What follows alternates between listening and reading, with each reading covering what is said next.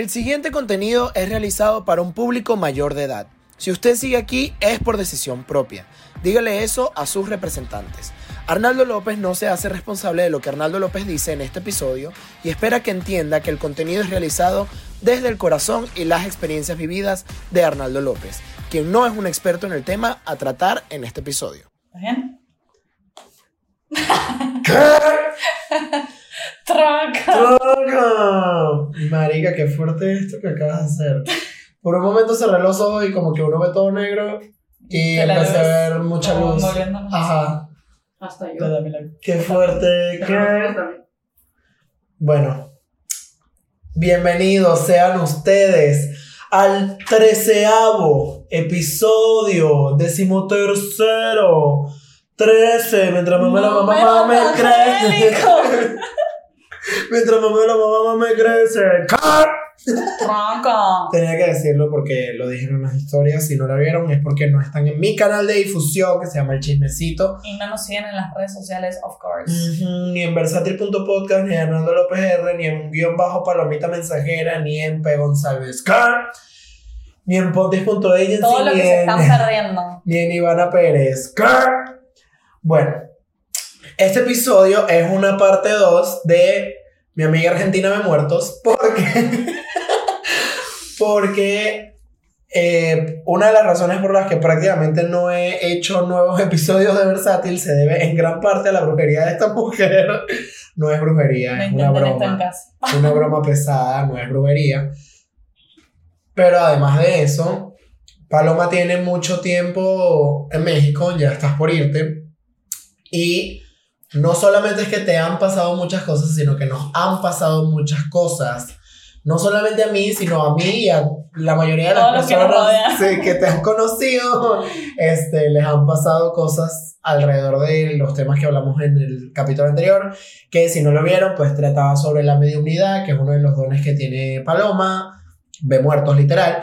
Y este, aparte de eso, toda la parte de registros akáshicos, de guías y viaje, maestros. La misión planetaria. Exacto, de parte de tu misión planetaria, el por qué viniste específicamente también a Veracruz, a qué viniste a Veracruz, Lo hemos que descubierto en el trayecto. en el trayecto, cosa que no sabías antes. Entonces, primero quiero que hables un poco de tu proceso y luego también Que quiero... sepan que estuvimos ocupados porque estuvimos trabajando otros aspectos de nuestra vida. Correcto. Nos hemos desconectado un poco de las redes. Es Total. Aparte que, o sea, personalmente hablando, quiero, quiero que cuentes tú como que tu proceso y todo lo que has hecho aquí, pero además yo les voy a dar un poquito de mi experiencia y de mi No contexto. espero menos. Y yo y de mi contexto estando con Paloma. Pero bueno, ¿Por dónde empezamos? Han sí, literal. cosas. pero creo que una de las cosas más importantes que podrías decir en este episodio es eh, la parte como del orfanato. Este, de dónde estuviste, que fue una de las razones por las que viniste a Veracruz, creo que es un buen lugar por donde comenzar. Bueno, me parece un buen plan. Sí, también como que tenemos como que dividir toda la parte terrenal de lo que trabajé acá, de lo que aprendí yo, de lo que yo enseñé también, porque esto es un ida y vuelta siempre. Eh, y también la parte espiritual de todos los trabajos que se hicieron, todas las cosas que yo aprendí, las cosas que recordé y bueno, los dones que fueron fluyendo y expandiéndose también en el proceso. Eh, la verdad, bueno, como conté en el podcast pasado, sí vine como bastante de casualidad a Veracruz. Yo no creo en las casualidades, me parece que todo pasa por algo, pero sí, eh, no, nunca estuvo como en los planes venir. Si venía a México tampoco ni sabía que existía Veracruz, pero tengo una amiga viviendo acá y me dijo, vení, te quedas en casa y bueno, todo surgió, fue así de una semana para la otra y fluyó y dije, bueno, por algo tengo que ir. Eh, yo hace mucho tiempo, o sea, cuando ya empecé con los registros akáshicos, he canalizado algunas vidas pasadas mías, eh, quién fui y qué, qué es lo que hacía, algunas personas que me acompañaban, pero la verdad no soy de como de procesar como o de indagar mucho en, bueno, dónde estaba, dónde vivía, o sea, es como que la información importante va llegando y lo demás llega cuando tiene que llegar. Eh, una de esas vidas era que eh, fui monja y fui directora de un orfanato y estando acá en Veracruz descubrí que eso fue acá. Eh, no para menos. Eh, la primera semana que llegué, o sea, como la primera información en realidad fue que la primera semana que llegué, eh, que fue todo un proceso también, ¿no? Eh, me bajó un mensaje de mis guías un día que iba en, en, el, en el colectivo, en el bus, en el camión, como dicen acá, eh, y me bajó así como, tenés que ir a un orfanato. Yo siempre fui como de, de estar en voluntariados, o sea, siempre fui como muy de ese plan de misionar, de ir a, a escuelas, a comedores, eh, cosas así, acompañar, eh, pero fue como el orfanato. Yo era muy chica antes de recordar esta vida pasada y siempre como que tenía ese sueño de tener un orfanato, o sea, la menos traumada, what the fuck. pero sí como que me movilizaba mucho esa idea. Y bueno, estando, estando acá me baja primero eso, eh, un día como que me mandan a caminar por el, por el malecón, bueno, empiezo a caminar, caminé como 14 kilómetros por la costa mandando audios y cuando llego a un lugar digo, ¿para qué me mandaron acá? Bueno, me, me subí, me fue a buscar una amiga y me fui, o sea, y quedó ahí.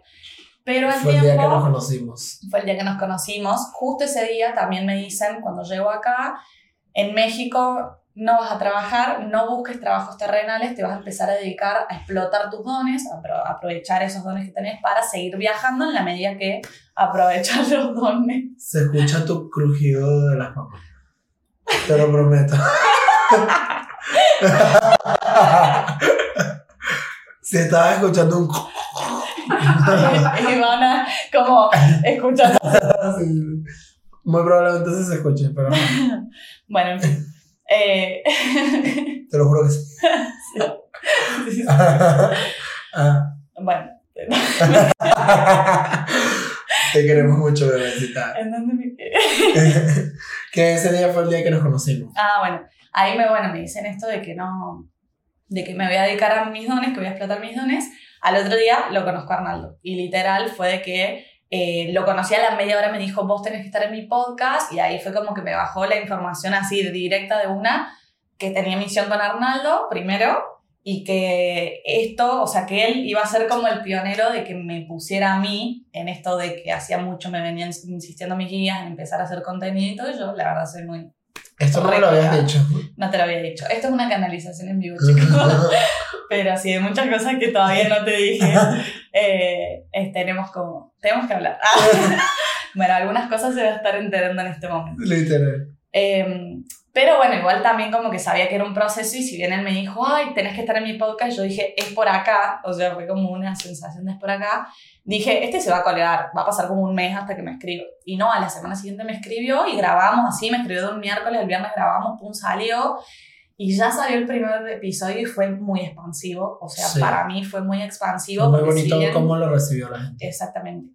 Eh, me empezó a escribir mucha gente. Yo estaba como también en un proceso de que muchas personas me insistían en empezar a hacer contenido y yo decía como, pero con tantos medios que hay ya, o sea, hay, hay mucha gente hablando de esto en las, en las redes sociales, como, ¿qué más puedo contar yo que la gente no sepa, no? Y cuando hicimos el podcast, la verdad que me llegaron mensajes de muchas personas, o sea, no solo personas que me conocían muy de cerca en, en mi ciudad y no sabían que yo era medium, como diciendo, ¿cómo que yo no sabía esto? Eh, sino también como de personas random, o sea, que no, no tenía nada de, de confianza, eh, diciendo, nunca había escuchado nada de todo lo que mencionaste, así diciendo yo en estas cosas no suelo creer, pero en vos confío, yo creo, o sea, como así, yo creo en las hadas, creo, creo, literal. Eh, y la verdad que fue ahí que bajó un mensaje de mis guías de que yo pacté con estas personas, yo conté en el podcast anterior que estoy en misión de despertar conciencias y si bien lo hago en las sesiones, como no pensé que iba a ser como tan expansivo en trabajar por las redes, o sea, que gente que no me conociera fuera a despertar en conciencia por la información que yo iba a traer.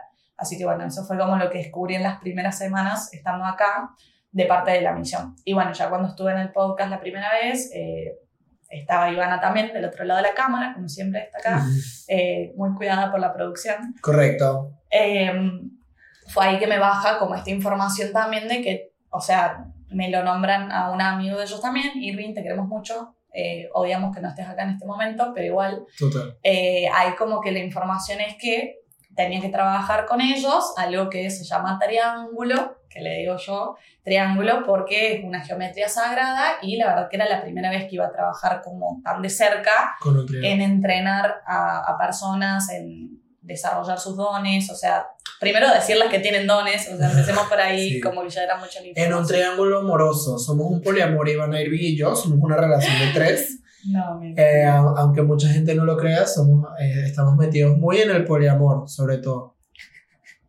Eso es lo que yo creo. Totalmente mentira. Este, sí, pero nos llegaste con esa noticia. Bueno, el primero que se lo dijiste fue a mí. Sí, le ¿De dije qué era? literal, tengo mis síntomas. Sí. Como, Y yo, ¿y a qué te refieres con eso? sí. Y él como, bueno. O sea, yo de que sí, Armelo es bueno y Arnaldo como, bueno. Y así como de Call of Duty. No entendí. Total. Pero sí. Y bueno, entre medio, o sea, después de que pasa eso, le hago la sesión a Arnaldo, que esto creo que lo, contas, lo contamos para el podcast de Día de Muertos. Le hago la sesión a Arnaldo, Sí. si bien no, no profundizamos en eso, No. contamos que te hice la sesión, le hice la sesión a su mamá también, y le hicimos la elevación de alma de, de tu mi papá. Bueno, aquí quiero profundizar un poquito antes de que sigamos con la historia. Este, parte de los dones que tiene Paloma, precisamente, se los comentaba al principio, el tema de la mediunidad y que ve muertitos. Mi papá falleció ya hace un año y medio, un poquito más. Falleció el 9 de febrero y eh, como que hasta cierto punto mi papá no estaba mal. No sé si esto lo vaya a escuchar mi familia y no sé si esto les afecta a las personas que lo van a escuchar, pero yo tenía mucho tiempo pidiéndole a mi papá que se manifestara de alguna manera, que me mandara un mensaje. Estoy casi seguro que mi mamá hacía lo mismo. Y curiosamente, como dos semanas antes de que Paloma llegara a mi vida, yo había estado muy insistente en que eso sucediera. Si no me equivoco, esto sí lo conté en el primer podcast. Pero sí dije como que, o sea, mándame una señal, dime qué tengo que hacer, a quién tengo que ver, o sea, cómo me puedes mandar algo. La señal era Paloma, Una una paloma mensajera literal, una medium que se llama Paloma y yo, bueno, que creo que ya tomé muy literal lo que te estaba pidiendo. Y lo que me explica Paloma en ese proceso era que mi papá no estaba como mal ni estancado en otro plano, pero que no podía terminar de ascender a otros planos porque tenía cosas que contarnos a mi mamá y a mí. Yo esto no lo había hablado, les voy a decir nada más mi parte del mensaje, lo que sea de parte de mi mamá que lo diga a ella, se lo preguntan a ella, escríbanle a Chabela Romero, a mí no, yo voy a contar lo mío.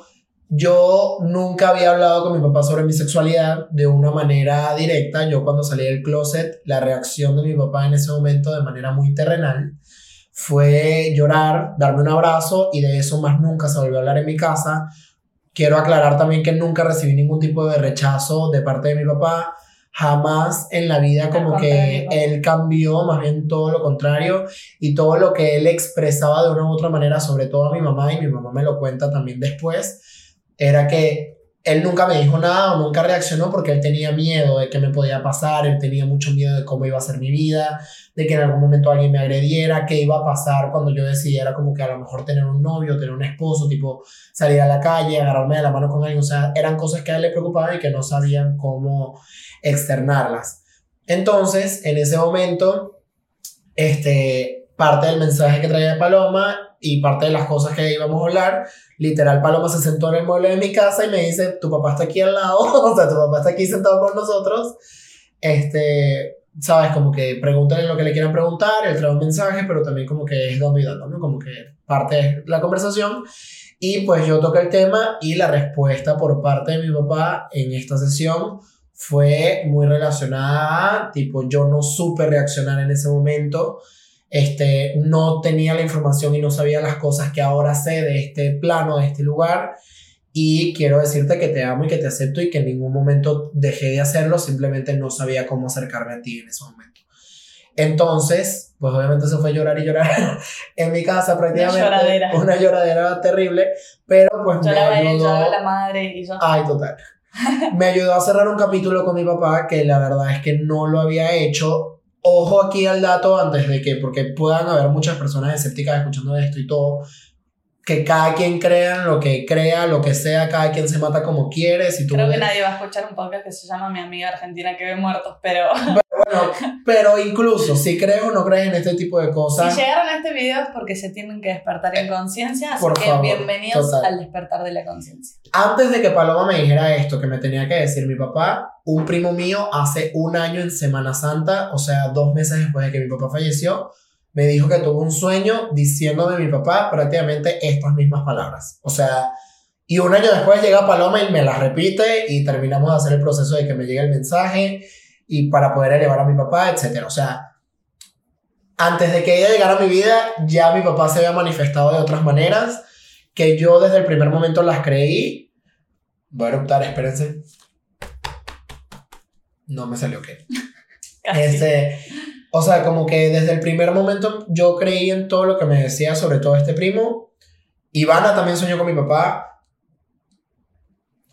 Se me estaba presentando de muchas maneras en mi vida y simplemente decidía como que, o sea, obviamente sí hacerle caso y sabía que mi papá me estaba acompañando, pero con Paloma lo vi de una manera más aterrizada, más espiritual, pude entrar más en contacto con todo lo que estaba Y sucediendo. además te enteraste que era tu guía, entonces también. Exacto. Una de las cosas importantes de mi sesión de registros akáshicos era que una vez que Paloma elevara a mi papá, esto me lo explicó Paloma también mil veces, era que los planos, los tiempos en esos otros planos son diferentes a los tiempos que vivimos de manera terrenal.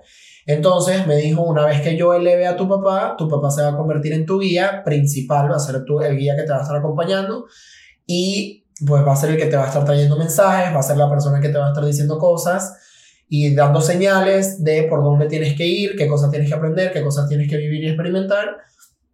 Pero necesitamos elevarlo y una vez que él se eleve y que pase, acceder a esa información. pueda acceder a esa información y a ese tiempo y a ese plano, luego de eso él puede venir a ser tu guía. ¿no?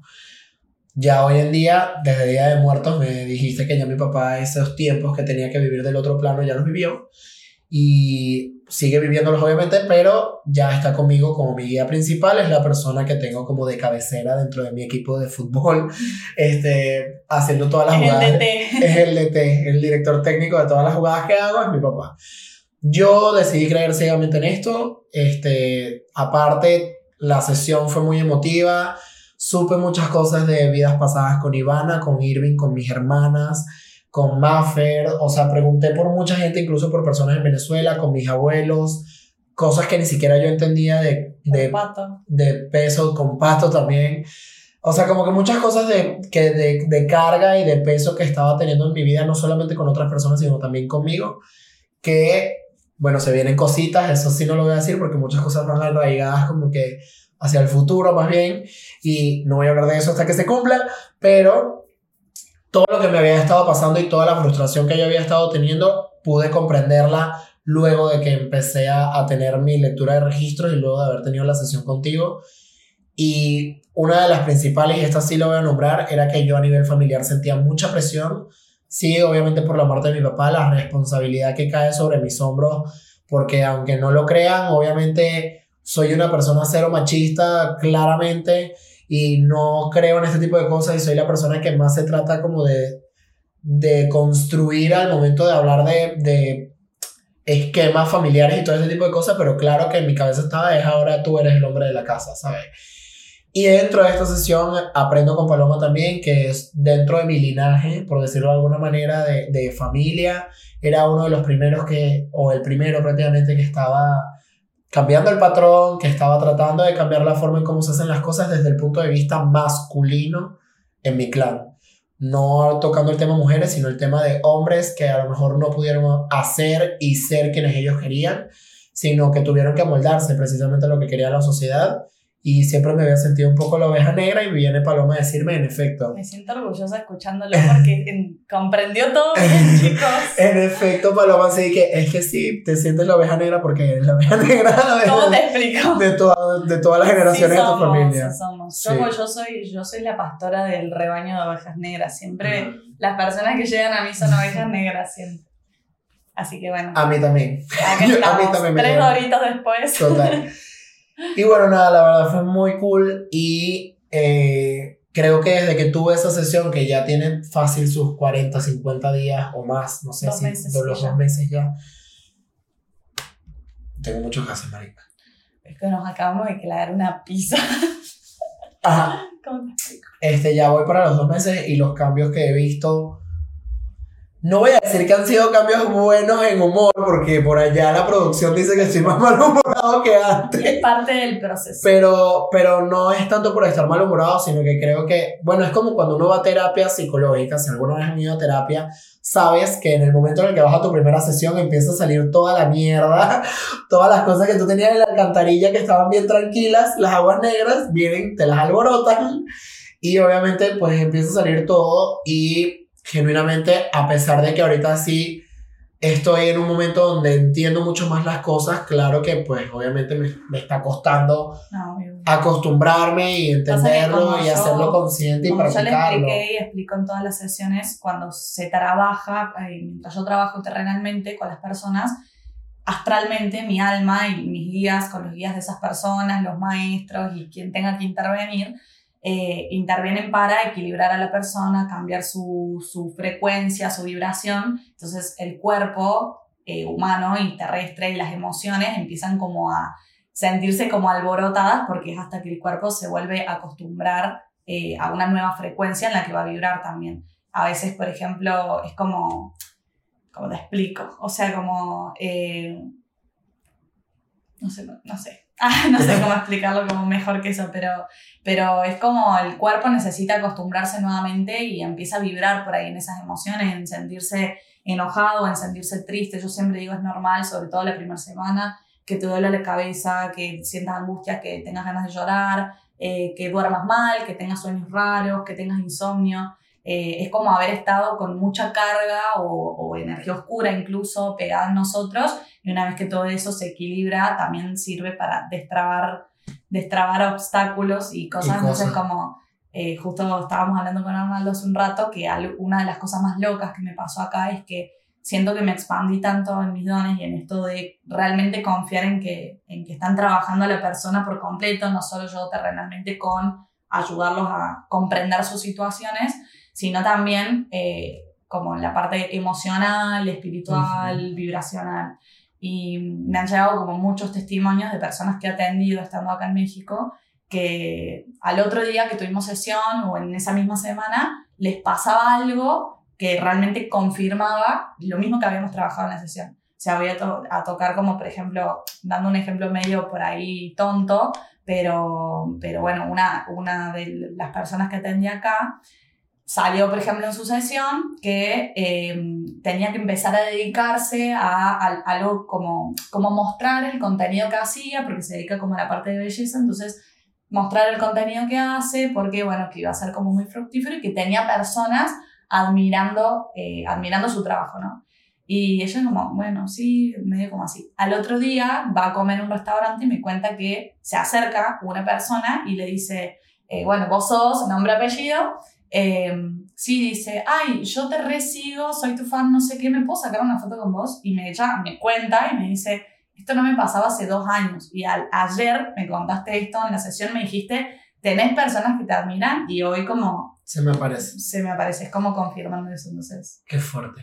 parte del proceso. Sí, y de verdad, bueno, luego de esta sesión, la otra persona que conociste en este camino, por mi parte por lo menos, fue Karina. Muy... Karina, te queremos mucho.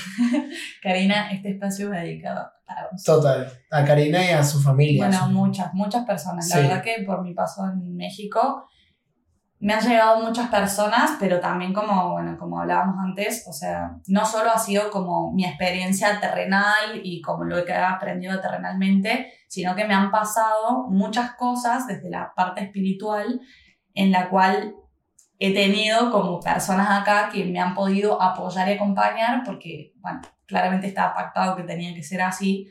Eh, ya vamos a llegar como a esa parte más, más firme, pero bueno, sí, Karina es una de las personas que también, eh, ah, bueno, que contamos en el podcast anterior, Ujú. eso está bueno contarlo. Eh, en el podcast anterior que hicimos, yo contaba, por ejemplo, que el novio anterior, yo era bruja, me queman en la hoguera y muero quemada, ¿no? Eh, cuestión que llega Karina en esto del podcast y ella empieza a ver el video, me empieza a ver y le agarra ansiedad. Ella no me conocía todavía, ¿no? Pero eh, no puede terminar de ver el podcast, lo cierra y le dice a la mamá Arnaldo, yo quiero tener una sesión con ella, a la semana que tuve con Arnaldo y su mamá. Entonces ella me llama, bueno, voy a su casa, todo, me empieza a contar lo del podcast y ve- sale en la sesión de Sharon que ella en esa vida pasada había estado viendo cómo a mí me quemaban en la hoguera, estaba arriba de un árbol observando todo lo que pasaba eh, y eso es lo que a ella le genera la ansiedad porque yo era como la viva imagen para ella en, en esa vida anterior, la viva imagen de que si eras bruja y usabas tus dones, terminabas como terminé yo. Entonces, durante esa vida ella deja de utilizar sus dones, o sea, de su magia, no la usa más, y en esta vida vuelven a hacer con esos dones, pero como que está dormida mucho tiempo, si bien se le, presentaban cosas, ¿no? Como paranormales, como quien diría, eh, le pasaban como cosas por ahí que la movilizaban, pero nunca se creyó como yo tengo dones. Y desde que tuvimos la sesión, hoy mismo fui a, fui a charlar con ella porque le han empezado a pasar como cosas que dice, esto yo antes no me pasaba. Entonces, como bueno, empezó a hacer desdoblamientos cuánticos, empezar a ser más consciente de que ella se eleva al astral y está trabajando en misión en el astral. Eh, bueno, hay días que le agarra como un poco de ansiedad todavía cuando, cuando desconoce una situación y como que eso le genera miedo. Entonces, lo que hemos estado trabajando también y lo que estuvimos charlando hoy es que es parte del proceso también. O sea, imagínense yo con 15 años descubrir que era medium, no es que me lo tome así como, como el agua tampoco, ¿no? Es cuestión de, de, aprender, de entender de que los dones son algo positivo, siempre y cuando lo sepas utilizar. Entonces, yo siempre recomiendo, obviamente, asesorarse, saber proteger la energía, pero no hay que tener miedo, o sea, porque estos dones se dan para cosas positivas, justamente, se nos dan porque estamos preparados para utilizarlos también. Y bueno, vamos aprendiendo en el camino nuestra alma ya sabe, o sea, utilizarlos, eh, la que tiene que aprender a usarlo es nuestra mente consciente, que es quien maneja nuestro envase y que, bueno, muchas veces como que desconoce estas cosas y no recuerda de dónde viene y para qué viene, entonces como todo esto genera miedo.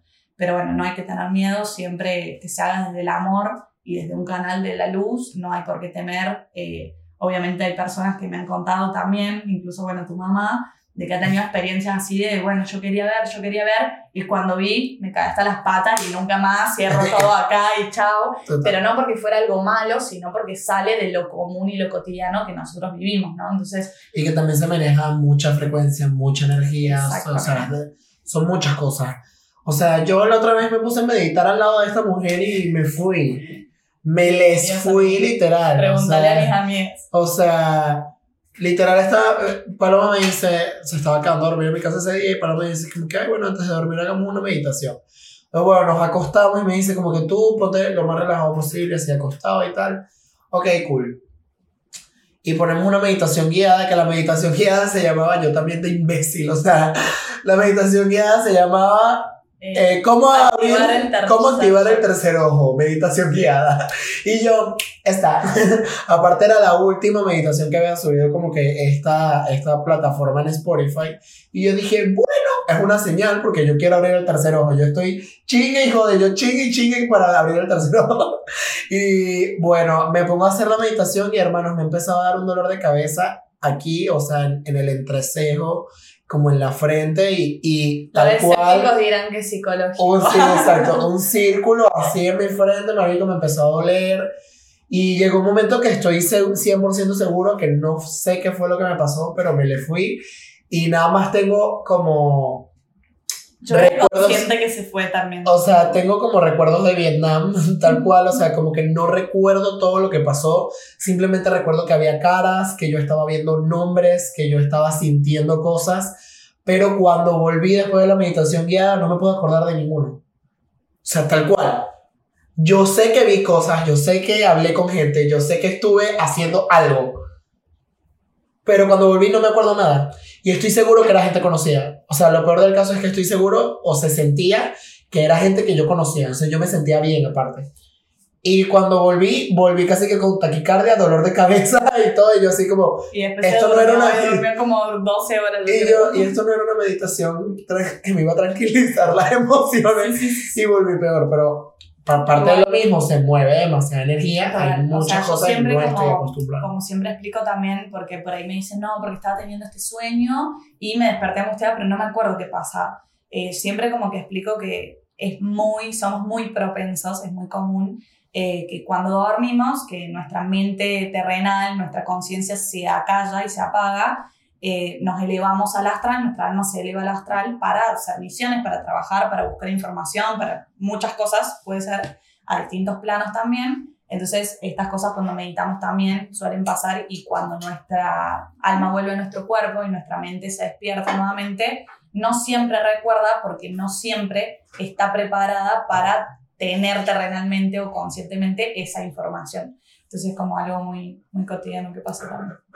Bienvenidos a mi mundo. Y yo. Ayuda. Sí, güey. Ya no quiero despertar. yo ya no, estoy- ya no quiero. Bueno, Yo he tenido pesadillas. Y yo me quiero quedar en la ignorancia, no mentira, la verdad es que es muy, muy... Te abre mucho, o sea, te abre mucho no solamente espiritualmente, sino como que te abre mucho los ojos también para tus experiencias aquí. Y por eso también me gusta tenerte cerca porque me abres los ojos. me quieren secuestrar, acá no me van a dejar. Sí, no, quiero, casa. no quiero que se regrese nunca jamás. Este, pero, pues sí, ha sido muy, muy expansivo y ha sido muy bueno personalmente y espiritualmente para mí todo el recorrido que hemos pasado. Y también he visto que has cambiado tú.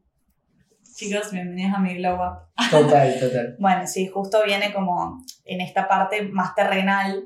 eh, bueno, mi, mi paso por acá, cuando dije, como dije, cuando llegué, la misión que me encomendaron como para mí terrenalmente fue la de no te dediques más a trabajos terrenales, porque me pasó que, por ejemplo, estando en Madrid, no sé si lo conté en el podcast, pero sí le contaba a Arnaldo, que, que estuve, estuve tres meses viviendo en Madrid, pero estuve trabajando y fue como muy terrenal la experiencia, fue como muy, bueno, sí, muchos amigos, mucho salir, mucho trabajar, pero a veces trabajaba 12, 13 horas por día y cuando llegaba la noche no tenía ganas ni de meditar, entonces como que me desconecté mucho de esa parte, a diferencia de eh, Tanzania, eh, que estuve antes, o sea, fue el primer lugar al que fui, que fue como muy espiritual porque a su vez, eh, bueno, pasaron muchas cosas y conté en el podcast anterior que bajó Jesús esa vez y todo, y bueno, acá tuvimos una experiencia similar, similar, bastante parecida, como trabajar un poco más mi envase, por así decirlo, si bien la parte esta de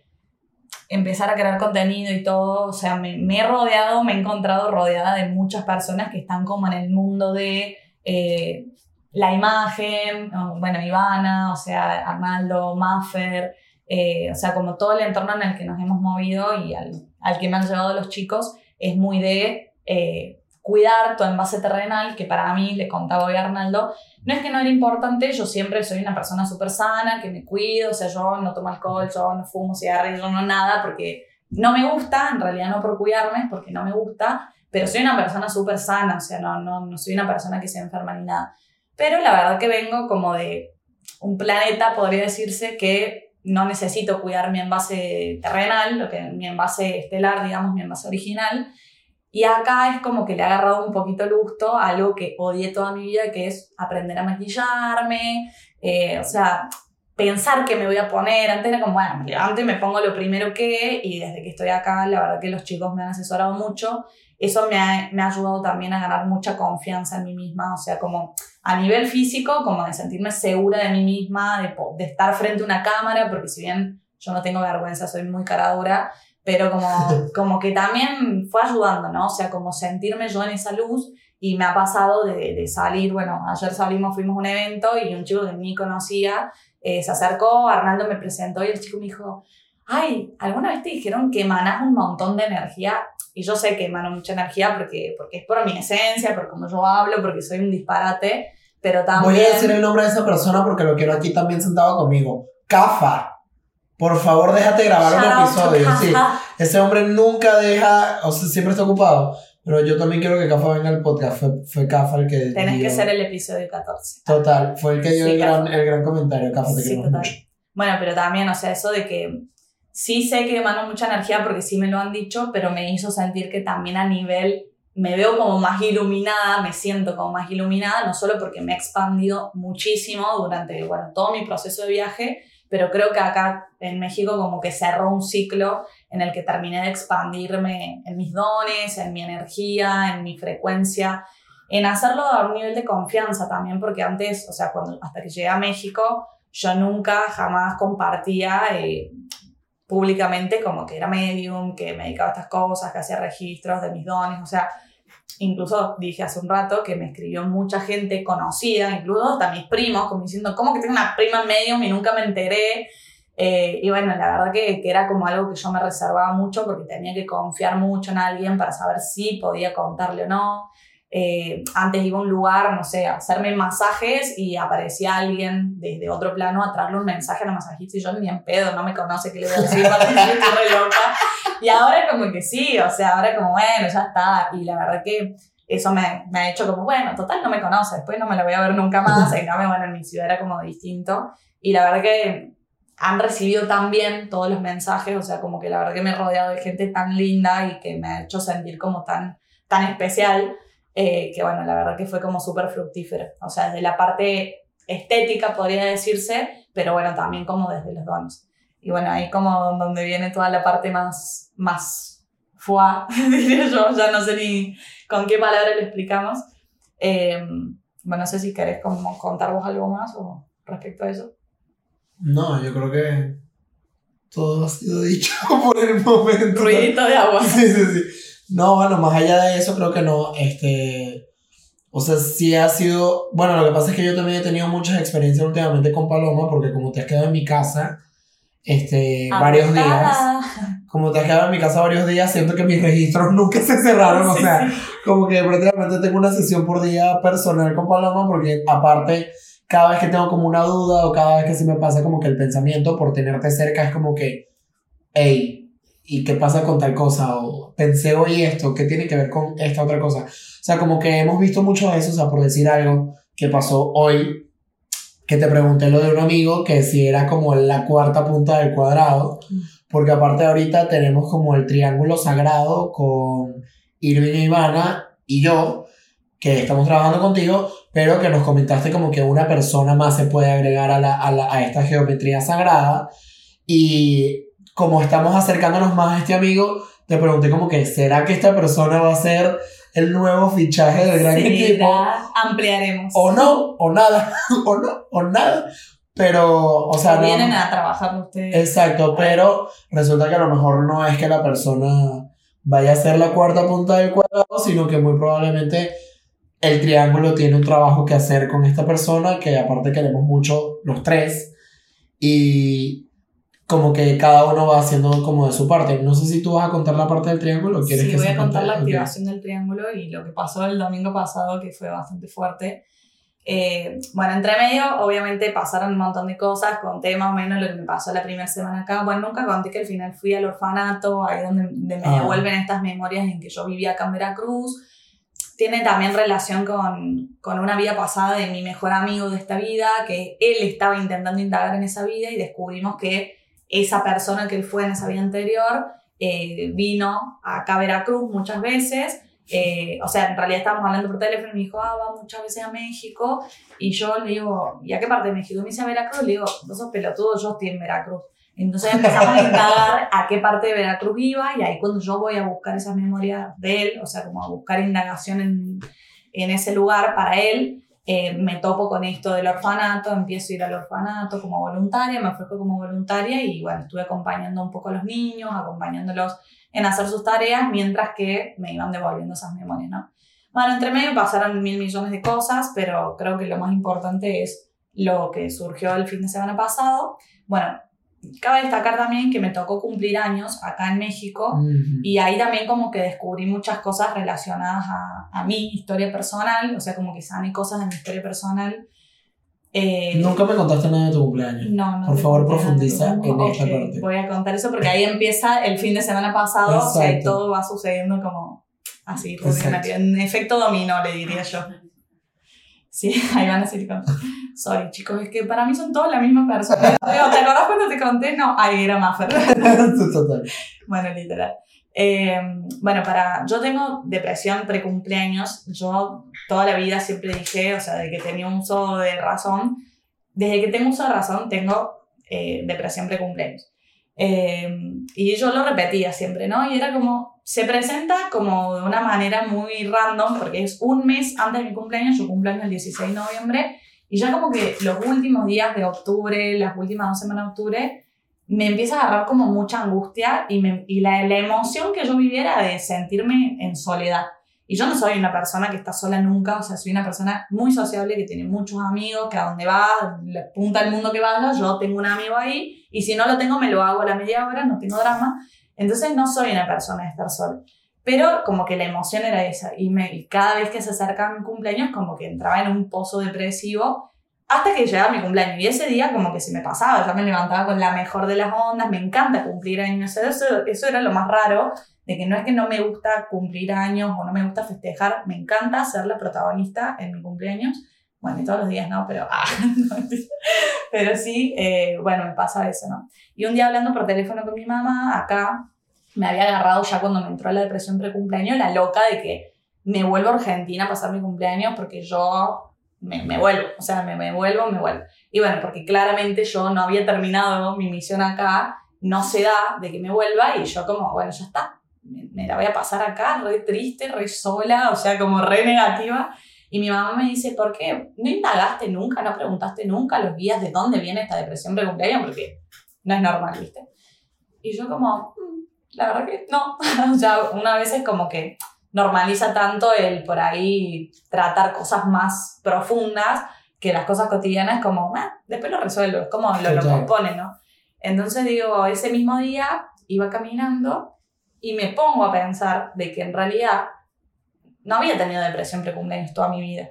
Y pienso de que hasta mis 15 yo vivía, me encantaba festejar mi cumpleaños. Yo para mi fiesta de 15 tuve la fiesta soñada, con vestido, con todos los invitados que quise.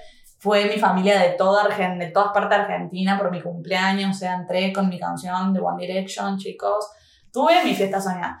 Y al año siguiente fue cuando se genera por primera vez como esa, ese trauma por ahí de cumpleaños, ¿no? Porque antes aparte pensaba, nunca tuve un cumpleaños sola, o sea, para sentir esa emoción de soledad. Y bueno, como que empecé como a, a profundizar en eso. Eh, dos días antes de mi cumpleaños baja mi abuela, que desencarnó hace como ocho años, yo tenía 16 años cuando ella desencarna, eh, baja a traerme como el mensaje más profundo del por qué lo de la depresión precumpleaños. Y claro, yo resulta que mi abuela para mi último cumpleaños eh, fue el año que ella fallece. Mi abuela fallece el 14 de agosto y mi cumpleaños el 16 de noviembre. Fue el primer año que no la tuve ella, que aparte era como mi, o sea, era la que me mimaba a mí en todo, de que eh, me hacía o los canelones o la lasaña, mi comida favorita, o sea, todo es como que tenía como ese festejo, ¿no? Que era como algo re importante. Fue el primer año que no lo tuve, pero además mi abuela tenía 70 años cuando ella fallece y ya estaba enferma y mm, ella no le gustaba cumplir años. Y su último cumpleaños, cuando cumple los 70, ella ya estaba enferma, ella tenía cáncer. eh, estaba enferma y me dijo, cuando yo me recupere, nos vamos a ir a, a Italia, a hacer ese viaje que teníamos pendiente, ¿no? Y mi abuela odiaba festejar su cumpleaños porque, claro, mi abuela cumplía el 2 de junio y mi abuelo, o sea, su esposo, falleció el 3 de junio. Entonces ahí como que ya me cae esa primera ficha, ¿no? De que, ah, claro, o sea, tiene sentido porque yo ya sabía, hacía desde que ella falleció, yo sabía que según el transgeneracional, yo soy heredera de ella en el, en el, en el árbol Claro. genealógico, ¿no? Pero no obstante, encima mi abuela falleció el 14 de agosto, un día después del cumpleaños de mi mamá. Y yo soy doble de mi mamá en el árbol genealógico. Entonces ahí cuando ella me dice, la emoción es heredada, o sea, no es algo que te haya pasado a vos, sino algo que yo vivía. Y la, la emoción de soledad que ella sentía, como que, bueno, estaba relacionado a esto de que cada vez que se acercaba su cumpleaños, ella era como el aniversario de muerte de su esposo, en realidad, no, Claro, no, su, no su cumpleaños. no su cumpleaños. Entonces nunca le gustó festejar desde que yo tengo uso de razón, ¿no? Porque mi abuelo falleció, yo tenía cinco años y nunca en mi vida mi abuela festejó un cumpleaños. Eh, pero además, como algo como que con lo que cierra el mensaje es que cuando ella fallece, ella tenía 70 años con la energía del 7. El 7 como que simboliza el despertar espiritual, como el despertar de la conciencia y el desarrollo personal. Ese año yo tenía 16 años, 6 más 1, 7, y me trae este mensaje antes de cumplir los 25, 5 más 2, 7. O sea, como que todo cuadra en numerología, además. Y te juro, te juro. Y Es bueno, verdadero. Es verdadero. Así, así me hizo mi abuela. Tu abuela. Ahí te va te regalito. Regalito 25. Sí, total. Pero bueno, igual estuve como, o sea, esto fue dos días antes de mi cumpleaños, si bien fue como comprendí todo, fue como que estuve triste hasta el día antes de mi cumpleaños, fue como, no way. Aparte como que estaba como, como sintiéndome también de que si bien como que había conocido mucha gente acá, sentía como que no me había vinculado fuerte con un grupo grande, ¿no? Era como, yo decía, voy a festejar mi cumpleaños, va a estar Arnaldo, Ivana, Irving, Maffer, Ale y, y ya, somos cinco. y yo como siempre fui de festejar así como a lo grande, o sea, hacer fiestas, o sea, ya les digo que para mis 15, 200 invitados, imagínense. Eh, entonces como, yo no puedo, no puedo menos. Y, mi, y, mi, y yo siempre era como de, se acercaba mi cumpleaños y entraba en crisis hasta el día anterior de que no sabía qué hacer. O me iba al medio de la montaña a pasarlo sola, o me... O, o hacía una fiesta y tiraba la casa por la ventana. No había un punto medio, ¿no? Eh, pero bueno, como siempre así, me acuerdo que para mi último cumpleaños en Argentina el año pasado, eh, mis papás me preguntaron el día anterior, bueno, pero ¿qué querés hacer? ¿Querés festejar aquí en casa? Porque yo no vivía con ellos. ¿No querés usar la casa? ¿Te cocinamos algo? No sé qué. Y yo empecé a llorar, no sé qué quiero hacer. o sea, como, ya decide. Ah, y aparte, otra cosa que no te conté es que en ese año, o sea, cuando yo cumplo los 16, que aparte del primer año, o sea, el primer año que mi abuela no está, no me acuerdo por qué, o sea, ahí se genera mi trauma de cumpleaños, no me acuerdo por qué no tuve torta de cumpleaños ese año. Y tanto fue mi trauma y lo que me quejé de que nadie me hizo una torta que al año siguiente tuve tres. o sea, mi papá, me, mi papá me compró una torta, mi mamá me hizo una torta y mis compañeros del colegio me hicieron otra torta. Entonces como que era como, bueno, la verdad que bueno, la verdad que resolví eso, pero bueno, ahí es donde empieza después toda la secuencia desde mi cumpleaños, que cae jueves. El jueves, bueno, fui a almorzar con, con, con Maferiale. Bueno, que para la gente que no las conoce, ¿no? Eh, las pongo en contexto. Eh, Ale es la amiga esta que me está recibiendo en su casa desde que yo llegué, por quien yo vine a Veracruz, es por, por Ale. Eh, bueno, Mafer la conocí por Ale. A Arnaldo lo conocí por Manfer, entonces fue toda una cadena. A Ivana la conocí por Arnaldo. A Irving también lo conocí. y a Irving también la conocí por. Entonces, el jueves, bueno, fui a almorzar con ellas. Después fui a la casa de Arnaldo. Su mamá me había hecho un brownie, torta de cumpleaños, que amo el brownie. Sorpresa, así que como que al final lo pasé súper rodeada de gente. Estaban todos los venezolanos, amigos de, de ellos. Le cantamos cumpleaños en venezolano. En venezolano, en mexicano. Estaba, bueno, estuvo Ivana, estuvo Irving, estaba Karina con su esposo, con sus hijos. Eh, así que la verdad que al final terminamos siendo un montón. Estaba eh, Maffer. Estaba Maffer, bueno, ya, ya el nombre que estuve con Maffer para ese día. Así que bueno, empezó todo ahí, ¿no?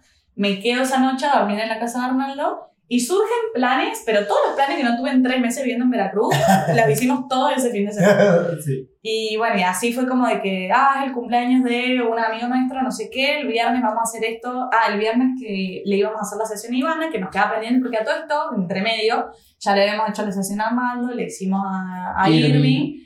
Y con Ivana la veníamos posponiendo, pero por, por no coordinar simplemente. Pero ella cada vez que me veía, me tenía que hacer la sesión. Yo, sí, dale, tenemos que hacer. Y no lo hacía.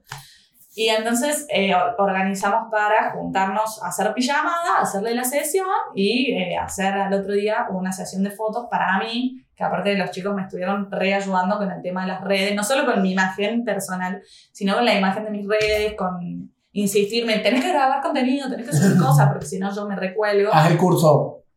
Haz el curso. eh, escribí el PDF y subí esto y que no sé qué, que no sé qué lo otro. Eh, así que bueno, como estuvimos como trabajando en un ida y vuelta acá, o sea, no solo, bueno, yo los estuve ayudando con su parte espiritual, ellos me estuvieron ayudando con mi parte terrenal. Eh, así que bueno, le hice la sesión a Ivana, hicimos pijamada, tuvimos hasta las 4 y media de la mañana, eh, charlando y con la sesión y todo, nos dormimos. Al otro día hicimos la sesión de fotos, me hicieron una sesión de fotos más profesional. Eh, Ivana me maquilló, o sea, todo. Me han mimado esta producción, me ha mimado un montón. No espero menos. Eh, donde sea el próximo destino, chicos, sepan que tienen que llegarle a los talones a Veracruz ahora. Modo. Y la que soporte.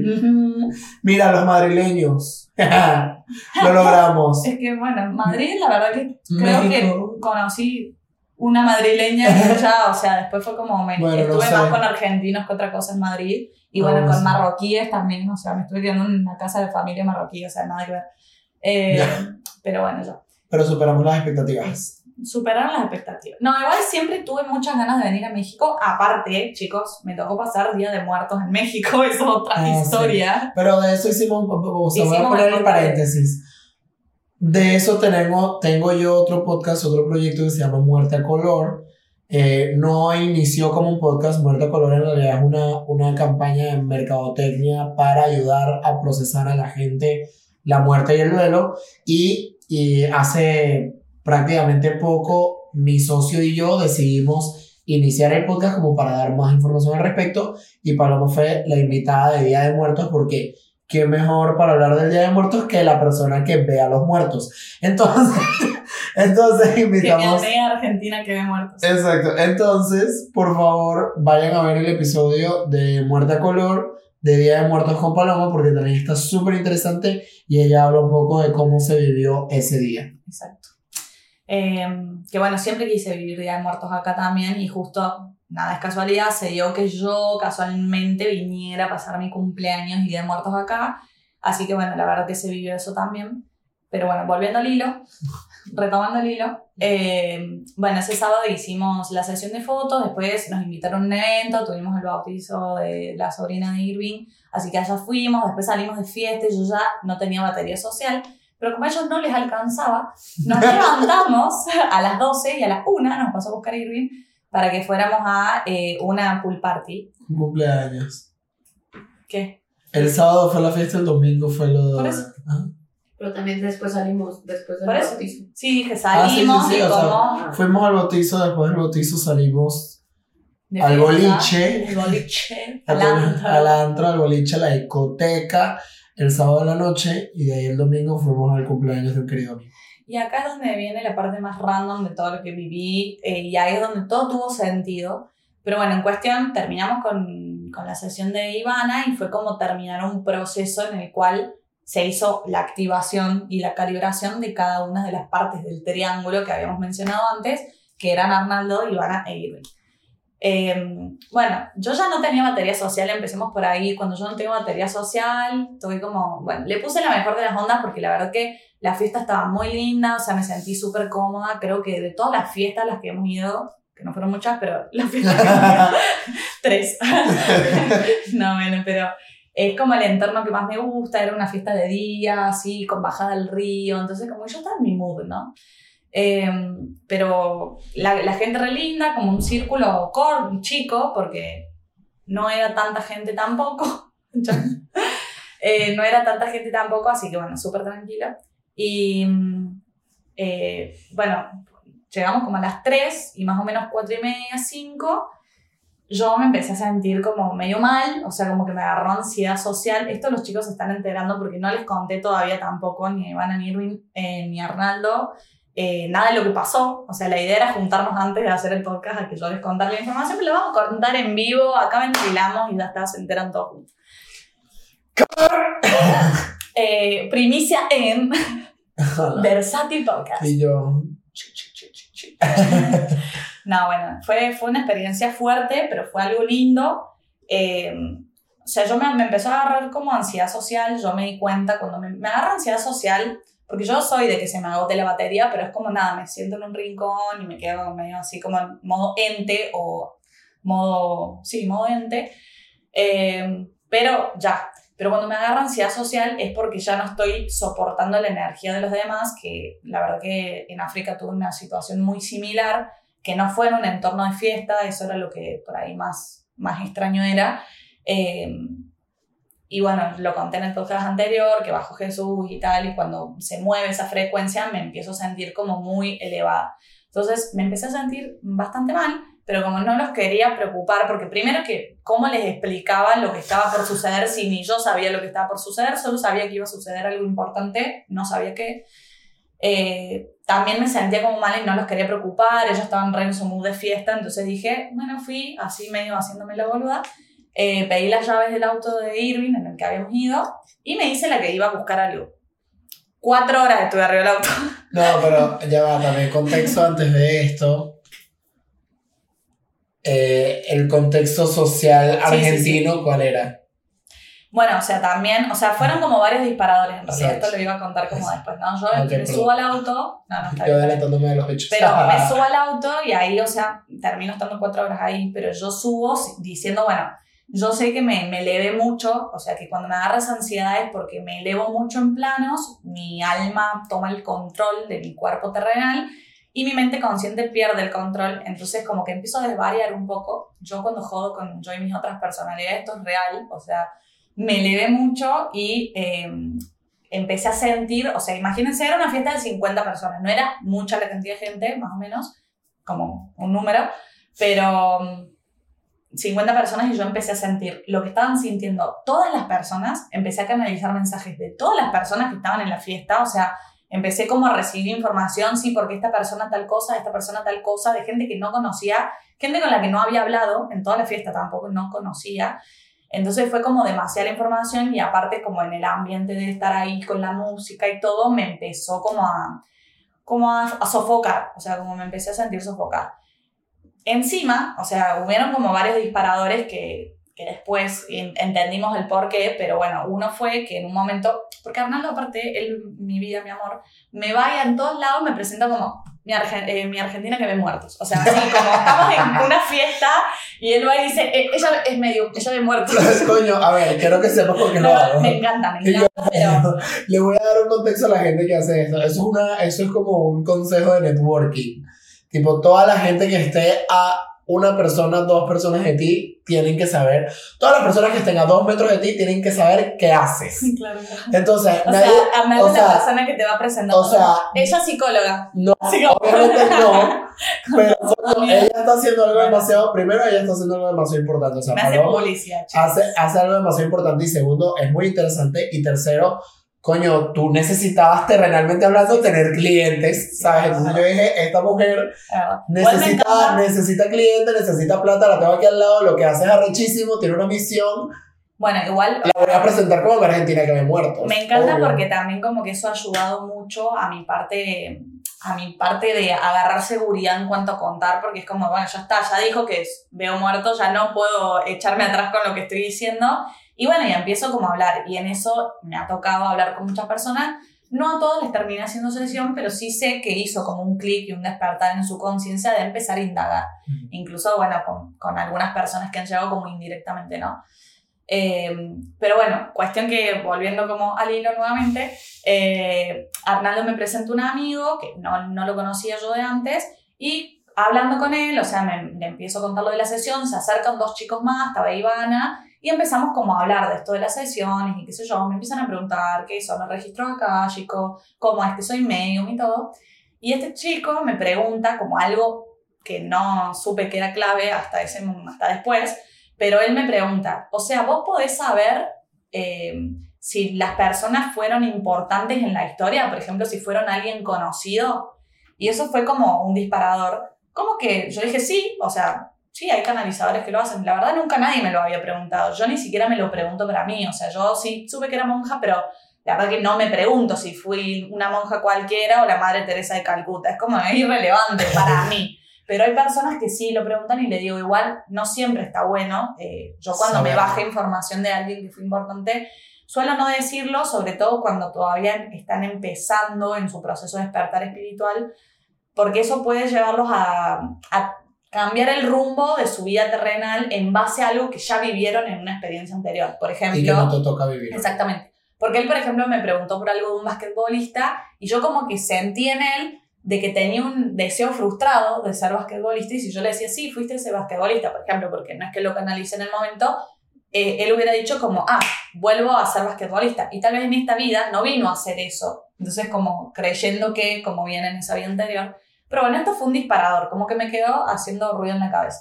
Después estaba hablando con Irving, un amigo y una amiga de él, y también como que se desató una conversación similar, esto como que ahí es donde me empiezo a sentir mal, y cuando me voy al auto, lo primero que pienso es, no voy a agarrar el teléfono porque yo ya estaba con ansiedad social, medio que me empecé como a, a mal viajar en un sentido porque empecé a sentir muchas cosas y mi cuerpo no podía procesar tanta información, ¿no? O sea, mi mente terrenal no podía procesar toda la información que yo estaba canalizando por segundo. Imagínense, me fui a un plano de la quinchingona, imagínense. Entonces, como, literal, fue como muy fuerte. Entonces, lo primero que pienso es, estamos en elecciones en Argentina y ya seguramente se había publicado quién había ganado, ¿no? Y yo digo, no, o sea, como, para mí va a ser igual, o sea, no, es como, no soy una persona que se deja llevar por, eh, ay, no, qué miedo, o sea, la verdad que no me daba miedo que ganara uno, que ganara el otro, era como, no es que irrelevante, pero es como, bueno, va a ser lo que tenga que ser, soy como muy así, de, eh, eh, todo va de acuerdo al plan, o sea, yo Exacto. sabía quién iba a ganar, porque ya lo sabía, eh, pero porque era de acuerdo al plan, porque esto ya estaba en información hace un montón de tiempo y porque era algo que tenía que pasar para cambiar cosas eh, más relacionadas a la parte espiritual, ¿no? Entonces digo, no voy a agarrar el teléfono porque no entré a TikTok, no entré a Instagram, no entré a Twitter porque dije, no quiero ver nada. Hasta que yo no me vuelva a la tierra, no quiero saber nada porque estoy en, en otro contexto, ¿no? Pero entro a WhatsApp para escribirle a Arnaldo y avisarle que estoy bien, pero que me quedé en el auto, que necesitaba estar sola para que ellos no se preocuparan y tampoco vinieran como a, a, a, preguntarme qué te pasa, qué te pasa, porque no les iba a poder explicar lo que me estaba pasando y no quería preocuparlos y si me veían en ese estado esquizofrénico en el que estaba, más o menos, eh, se iban a como a reasustar. Entonces dije, bueno, le voy a mandar un mensaje. Cuando entro a WhatsApp, tenía mensajes de mi mamá, de, mi, de mis hermanas, de mi mejor amigo, de mi tía, diciéndome, gana mi ley. Y yo como, no, dije, y eso fue el último disparador. Y ahí yo me terminé de elevar, obviamente, empecé como a canalizar, pero aparte como la canalización fue como una ensalada rusa, o sea, literal, porque empecé como a canalizar cosas de todos lados, o sea, la gente que estaba en la fiesta me empezó a bajar información de esas personas, eh, me empezó a bajar información de Arnaldo, de Ivana, de Irving, de mí, de lo que se venía después de esto, eh, me empezó a bajar información como de respecto a Argentina, de lo que se venía ahora, o sea, con todo este cambio, esta revolución, o sea, un montón de cosas mezcladas, aparte nada tenía que ver con nada, pero bueno, a la vez todo tenía que ver con todo. Y mi, mi, mi mente terrenal como que estaba como muy queriendo tomar el control de mi cuerpo de nuevo. Y ahí, bueno, ya baja mi guía, baja Jesús, o sea, fue como todos ahí en el auto de Irving. Irving, que sepa, está muy bendecido tu auto. Te lo dejé súper limpio. se sentó Jesús en tu carro, Irving. Sí, sí, sí. Eso Jesucristo. Se lo dije, por, por, si no has entendido, Jesucristo. Nuestro Señor. Nuestro Señor estuvo sentado en el auto. Sí, total. Igual, eh, querido compañero, bueno, le decimos el nombre de nuestro amigo que cumplía años ese día. Lagos. Lagos. Eduardo Lagos, que sepas que en tu terreno también, también está bendecido porque tuvimos la presencia de nuestro Señor Jesucristo el día de tu No, además, bueno, se hicieron otras tareas también. Y aparte en tu cumpleaños. Aparte. En tu cumpleaños. Ah, era ese día. Era ese. Eh, eso no Sí. Claro. El sea, día de tu Es cumpleaños. que duró como tres días el festejo del cumpleaños de Lago. Ya no sabía ni qué día había sido Bueno, cumpleaños. el día de tu cumpleaños, Eduardo Lagos bajó Jesucristo y habló con palabras. Sí, total. Pero bueno, en fin, eh, ahí fue como que. Me, va- sí, ¿Querés que leamos el mensaje que escribí? Si quieres. ¿Se animan? Ah. Eh, bueno, primero como para que entiendan eh, lo que estaba sucediendo conmigo en ese momento, comprendo de que mi alma, te- mi alma toma el control de mi cuerpo porque cuando yo, o sea, vamos como a hacer ah, un contexto. Un ¿no? desglose, por Un favor. desglose, sí. un contexto. Y un glosario de términos porque mucha gente no. Exactamente. Eh, yo cuando, o sea, existen 36 dimensiones eh, que son como planos en los que se mueven distinta información. Las almas que están desencarnadas. Es que le, le o sea, queda 36. Ajá, Ah, sí. sí. Eh, las almas que están desencarnadas, nosotros estamos en la tercera dimensión. eh, en la cuarta dimensión, por ejemplo, es el bajo astral, donde quedan las almas estancadas, que sería como nuestro purgatorio, donde las almas quedan estancadas no siempre porque tengan como un pesar, sino porque a veces les quedó algún concluso o hay alguna persona tra- trabándolos acá porque no los terminan de soltar, entonces no hacen su elevación. Y del plano 5 para arriba son planos en los que trabajan los guías, los ángeles, los maestros, y bueno, depende de la frecuencia que manejan, cada plano tiene una misión. Yo como medium y como, más allá de que soy medium, porque puedo hacer elevación de almas, mi alma puede manejarse en todas esas dimensiones, pero mi mente consciente, o sea, mi mente terrenal, mi, eh, despierta así como yo Paloma acá hablando con Arnaldo, solo manejo hasta, el, eh, hasta la dimensión 13, que es el plano arcangélico, porque hasta ese plano es donde yo canalizo cuando hago una elevación de alma, cuando abro los registros akáshicos, cuando aparece alguien de otro plano a traer un mensaje, hasta ese plano, todo. Las otras 22 dimensiones, o sea, de la 13 hasta la 36, no las manejo. O sea, mi alma sí, pero mi mente consciente no, porque no está preparada para manejar toda la información que se maneja en esos planos. Entonces, cuando se entra en esa frecuencia, el alma se eleva para tomar la información que necesita. No siempre lo recuerda, porque a veces como baja y no me dejan todas las memorias de lo que yo recolecté ahí, sino lo que yo tengo que saber, Y hay cosas que mi alma tiene que trabajarlo porque hace misiones en el astral y cuando vuelve, bueno, yo Paloma no me acuerdo, lo recuerda mi alma. Pero en ese momento me explican, o sea, como que mi alma perdió el control directamente, o sea, tomó el control y lo perdió al mismo tiempo en mi cuerpo. Y yo empecé como medio a desvariar, por así decirlo, porque además yo vengo de, o sea, de, mi alma viene como de un planeta en el que el envase es completamente diferente, el lenguaje es otro, entonces como que le cuesta un poquito eh, estar como, como manejar el cuerpo, ¿no? No solo la coordinación, sino como hablar, hay o sea, como que hablan un lenguaje muy elevado, por ahí como que usa palabras que no son como de, el común denominador, eh, no habla como, como hablo yo, hay palabras que por ahí confunde las denominaciones, que los significados, los conceptos. Entonces como que yo era literal yo y mis otras personalidades discutiendo dentro de mi cuerpo entonces, eh, yo, o sea, yo conscientemente le pedía que me devuelva el control porque decía, la gente se va a asustar, van a pensar que estoy re loca, estoy acá arriba del auto, están todos sabiendo que estoy acá arriba del auto y que algo me pasó. Eh, además, entre medio vino Irwin primero a preguntarme si todo bien y yo, eh, estoy hablando por teléfono, le dije. Y cerré la puerta porque fue lo único que le pude decir y me quedé ahí, él se fue. Después vino Ivana y me preguntó qué, qué me pasaba y me vio que yo estaba escribiendo, que estaba canalizando y dijo como, ah, ok, dijo, viste, me voy. Y después Irving fue y le dijo a Armando, no, está hablando por teléfono, creo que pasó algo con Argentina. Entonces Armando se preocupó y vino y me dijo, che, ¿todo bien? Me despegué, le dije yo como, y entonces Armando, ah, ya como medio entendido. Marica, que, ajá, yo, o sea, Después te pregunto. o sea, me dijo, me desdoblé, fue lo que me dije, me desdoblé. Y yo... No me acuerdo qué te dije, solo me acuerdo que te vi hacer No, literal, no, literal me dijiste así como, no, me desdoblé. Y yo ok, y este cerré la puerta así como, ok, sí, Reina, sigue. o sea, como que, porque yo a todas estas, obviamente, como he sido el que ha estado como más cerca de ti de los tres, también como que, bueno, entiendo un poco más los términos de Paloma. Cuando me dice me desdoble, es como que la niña necesita un tiempo para volver a su envase, para volver a ella. Y dije, vamos a dejarla quietita, sus cuatro horas en el carro y ya. Y yo me devolví y todos ellos así como, ¿qué te dijo? Y yo, ¿qué se desdobló? y todos de que, Y todos así como, ajá, ¿qué es eso?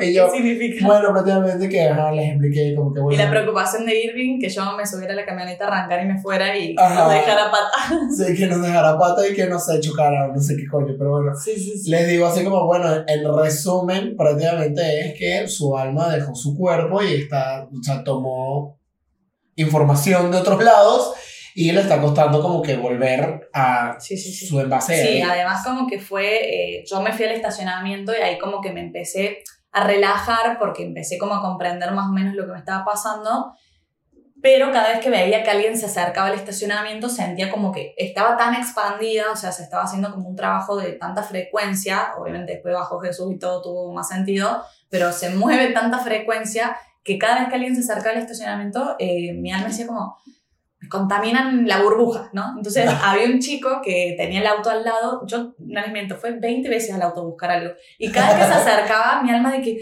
¡ay, te he pisado otra vez! Y yo como, bueno, o sea, ni siquiera nos ve, están polarizados los vidrios. Entonces como, era toda una discusión ahí. Entonces yo empecé a pedirle que por favor me devolviera el control del cuerpo, porque aparte estábamos en plena fiesta, o sea, yo como... Más allá de que no me importaba que me quedara como una rarita, pero no quería que se preocupen, o sea, no quería como que tengan miedo, eh, porque aparte si me veían como en ese estado no iban a saber qué hacer y eso me iba a poner como más presión todavía, porque yo me puedo comprender a mí misma, pero en ese estado mi alma, ¿cómo les explicaba en un lenguaje terrenal lo que me estaba pasando? No sé. Imagínense que yo, mi mente consciente en todo ese tiempo, todo lo que me estaba pasando, estaba canalizando y lo único que le preocupaba es, ¿cómo les voy a explicar todo esto a Arnaldo, Irving y Ivana cuando nos tengamos que ir a casa, no? Entonces, bueno, ahí, bueno, baja Jesús, bajan mis guías, o sea, baja uno de mis guías, que, bueno, cuento, cuento más o menos la historia, sí, lo voy a leer. Eh, entonces empiezo a escribir, pero como que el mensaje es todo muy, que te bastante mezclado, porque literal es como que un párrafo lo dice mi alma, un párrafo lo dice mi guía, un párrafo Jesús o un párrafo mi guía, todo una mezcla. Es más, nunca lo terminé de escribir porque estuve cuatro horas en el auto, me estaba haciendo pis, literal, Eh, pero como que la información después fue bajando de, otra, de otras cosas, ¿no? Es que, bueno, es que no sé porque está como muy... No está como muy traducido, pero bueno, yo te lo leí, vos lo comprendiste, ¿no? Sí, yo sí lo comprendí, pero Bueno. Bueno, más o menos dice, eh, lo primero lo dice en mi alma, me dice, perdón por tomar el control de tu envase terrenal. Es la primera vez, quiero que sepan, que estoy como compartiendo un mensaje tan personal eh, que Ah. me dan eh, públicamente. Bueno, dice, perdón por tomar el control de tu envase terrenal. Hicimos un proceso de sanación, transmutación, expansión, anclaje, despertar y calibraje. Me pone un signo de pregunta, como diciendo se dice así, masivo. Me tuve que elevar a muchos planos más arriba, por eso perdimos el hilo y el contacto entre mi alma y mi mente. Esto me lo dice, me lo dice Jesús. Te aseguro que era necesario que así fuera. La misión se realizó con éxito. Gracias una vez más por prestar tu energía, tu voluntad y tu amor para hacerlo, siempre desde canales lumínicos y claros. El anclaje del triángulo se realizó de manera completa. Esto porque terminaste de completar la información terrenal que necesitabas y activaste a cada uno individualmente primero para que luego se reunieran los tres en el mismo lugar con la vibración elevada porque aparte, era la primera vez que salíamos los cuatro juntos desde que yo estoy acá. O sea, si bien nos habíamos visto en otros entornos, pero era la primera vez que íbamos juntos, caíamos los cuatro juntos al mismo lugar y que estábamos como en un plan más chill, porque siempre como Sí. nos encontrábamos en el antro y ya, Irving caí y ya estábamos ahí, ¿no? Exacto. No, y aparte también que pasábamos tanto tiempo juntos. O Sí. sea, O sea, mucho tiempo. todo el fin de semana. todo el fin de semana juntos prácticamente. Eh, bueno, y ahí me dice, en el mismo lugar con la vibración elevada, como que me hace una aclaración, a través de una emoción terrenal llamada felicidad, porque bueno, estábamos de fiesta, y poder activarlos en potencia para ampliarse. Esto va a ser importante, bueno, esto como que es muy de ustedes, no lo voy a decir porque es como algo muy de su información, Sí. pero bueno, como que habla de lo que va a venir para, para ellos, lo que van a tener que hacer ellos después, y ahí me explica, esto lo dicen mis guías, eh, bueno, me dice que es- era necesario el despertar de su conciencia, su calibración a 5D, o sea, la quinta dimensión, su vibración desde cada uno de sus rayos y sus chakras tenían que ser alineados. Ahí me explica lo de los planos también que yo les expliqué antes. Eh, entre medio, chistes de mi mente terrenal, de mí para mí, diciendo yo y mis otras personalidades, o sea, literal, estaba en un bucle. Eh, esto lo dice Jesús de nuevo, a través del anclaje y activación del triángulo, eh, aclaración, geometría sagrada activada, se hizo un proceso de expansión tanto para vos como para ellos y realizan un efecto rebote sobre todas las personas que estaban en la fiesta. Ya saben, todos los que estuvieron en esa fiesta Todos los que han sido el, activados. todos los que estuvieron el domingo en casa de Eduardo deberían escuchar este episodio. Sí, total. Eh, nada es casualidad y todo está conectado. Son otro grupo de personas a las que te tocó llegar a mayor o menor medida, porque había personas con las que ni hablé literal, para trabajar en círculos de personas como te dijimos que ibas a hacer antes de emprender el viaje. En África te tocó hacer lo mismo cuando bajé como tu maestra, enviarte información, sanación, amor, elevación y vibración. A mí me tocó hacer lo mismo cuando estuve en la Tierra, por eso soy tu maestro y estoy a cargo de esta misión nuevamente desde mi envase original. Vos estabas ahí la primera vez, ya les conté que yo estuve cuando a Jesús lo crucificaron. Cuando vine a la tierra, viste cómo me expandí cambiando la vibración de muchos círculos y después encarnaste más y más veces en distintos puntos de la tierra, acordándote tus, tus identidades anteriores, hoy por, y bueno, estas tres eh, disparadores que les conté antes, habían sido como, como postas que yo había guardado para que cuando eso pase, te- se terminara como el ciclo de la misión, ¿no? Y a su vez eso hizo que me devolvieran a mí memorias de mis vidas pasadas eh, importantes. Esto me da risa porque es como que, imagínense, me da risa porque es como que literalmente es un nuevo nivel desbloqueado, te vamos a dar estos nuevos personajes con los que O sea, jugar. yo siempre jodo con eso, pero es como la, la, la- lo más terrenal para explicarlo. Siempre Sí. digo que esto es como estar en un videojuego y hasta que no terminas de completar esa misión no se desbloquea el siguiente nivel. Claro. Entonces ahí, bueno, me dicen, antes de viajar te da miedo que tu tercer ojo pierda su velo completo, porque literal, yo no tenía miedo que me iba a ir a África, ni plata tenía, pero siempre, o sea, eh, cuando meditaba y todo decía, yo sabía que me iba a expandir en este viaje, pero me daba como miedo perder el velo completo, recordar todas mis vidas pasadas, o sea, como expandirme mucho y no estar acompañada de las personas correctas que pudieran comprender lo que a mí me estaba pasando, porque no es lo mismo mi mamá que está en estos temas, yo le digo, más estoy teniendo la noche oscura del alma, y mi mamá como, ah, listo, se lo va a entender que tener que explicarlo en África, en inglés o en suajili, o sea, era como muy, muy, muy difícil, ¿no? Entonces eh, me dice, antes de viajar te da miedo que tu tercer ojo pierda su velo completo y sentir que estabas sola en el proceso o mal acompañada por personas que todavía no estuvieran preparadas para ayudarte a vibrar, acostumbrarte y tomar conciencia. Para eso elegiste eh, terrenalmente a Irving, Arnaldo e Ivana, quienes se iban a encontrar antes en la Tierra para vincularse y facilitarte tu paso terrenal por Veracruz. Vos a ellos viniste a traerles información terrenal y estelar. Los encontraste, los sanaste, los iluminaste y los activaste justo como planificamos con cada uno antes de venir. Completaste, completaste otra misión durante tu viaje. A su vez, vas a perder gran parte del velo porque ya estás lista, porque es momento en que elegiste hacerlo estratégicamente.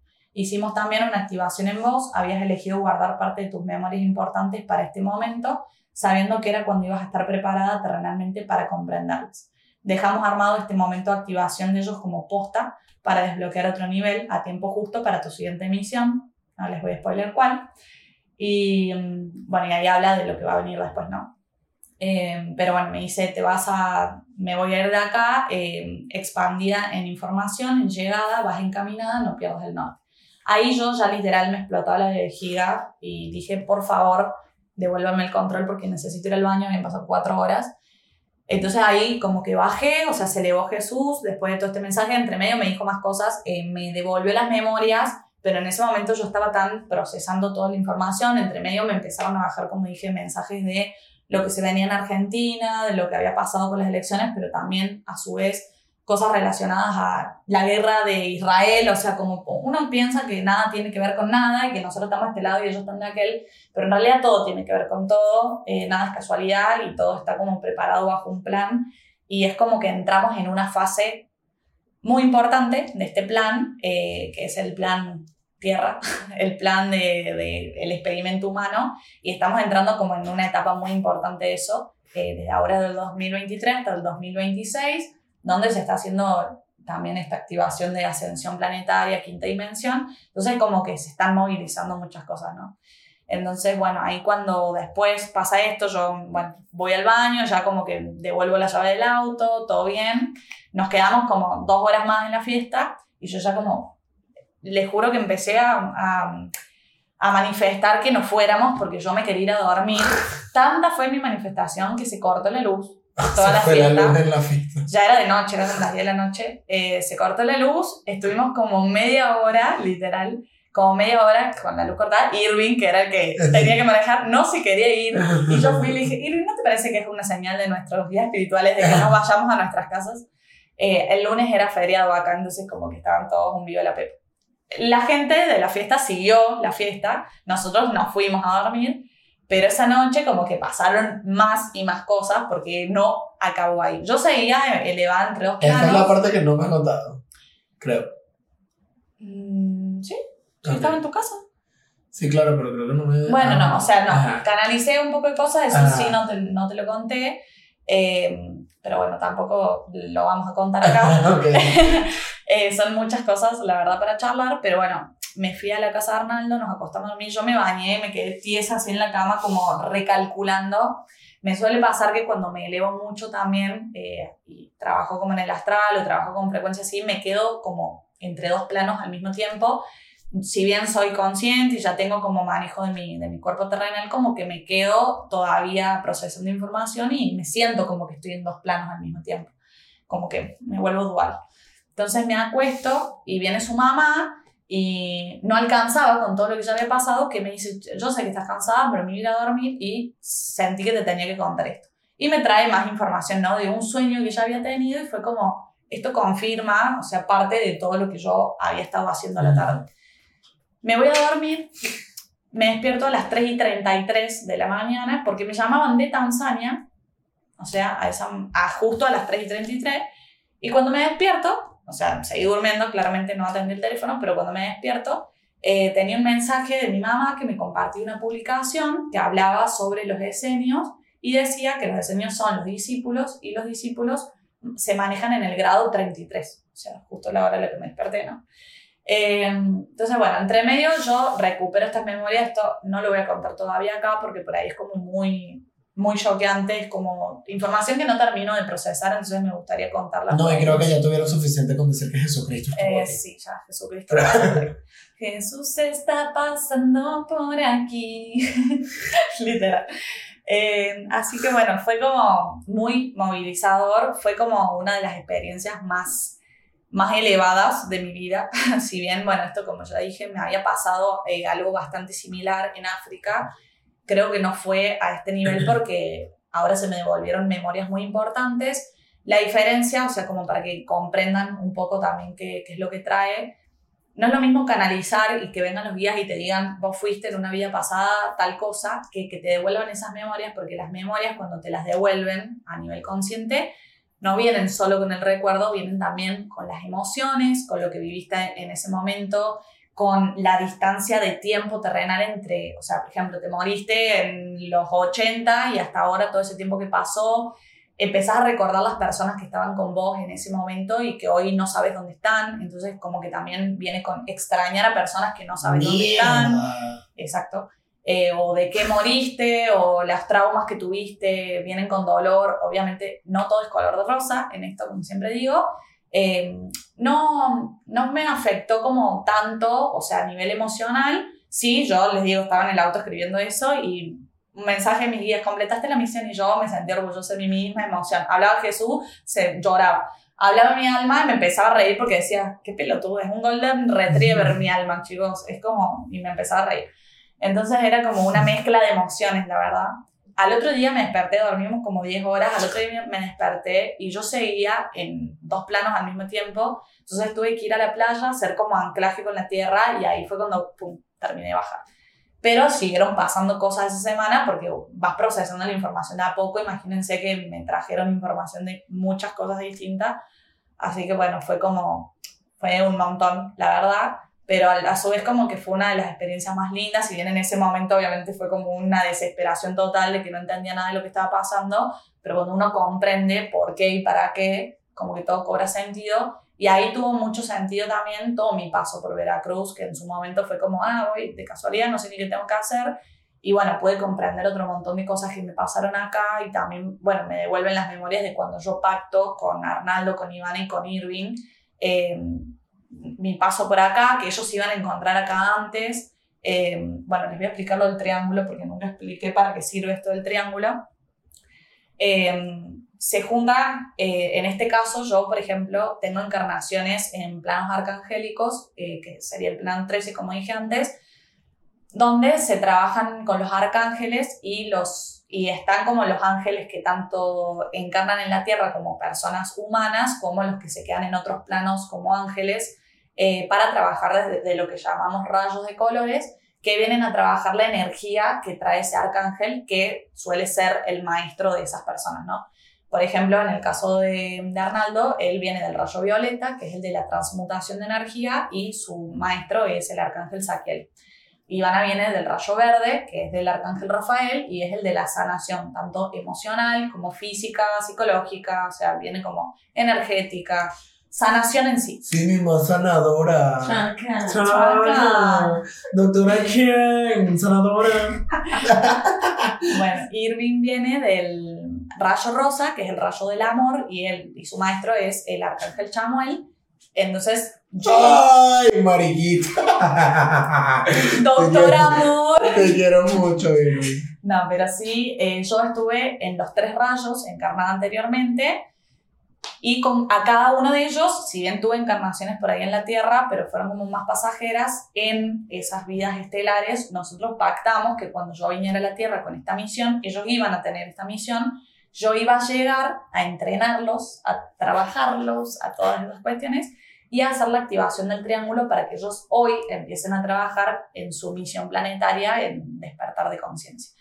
Entonces, el triángulo funciona como más o menos así, según lo que, porque aparte de todo esto lo aprendí estando acá, fue canalización para ellos exclusivamente. La primera vez que activo un triángulo y ya me toca un segundo, allá vamos.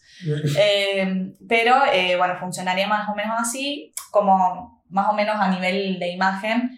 Irving que es el rayo del amor, estaría como en la punta, las personas, o sea, la capacidad que tienen estas personas, sea de manera consciente o inconsciente, porque ahora ya lo están empezando a trabajar de manera consciente, pero antes de saber esto, desde que eran niños ya lo trabajaban de manera inconsciente, sus almas en el astral ya trabajaban para utilizar estos dones, eh, aunque no, no lo supieron, ¿no?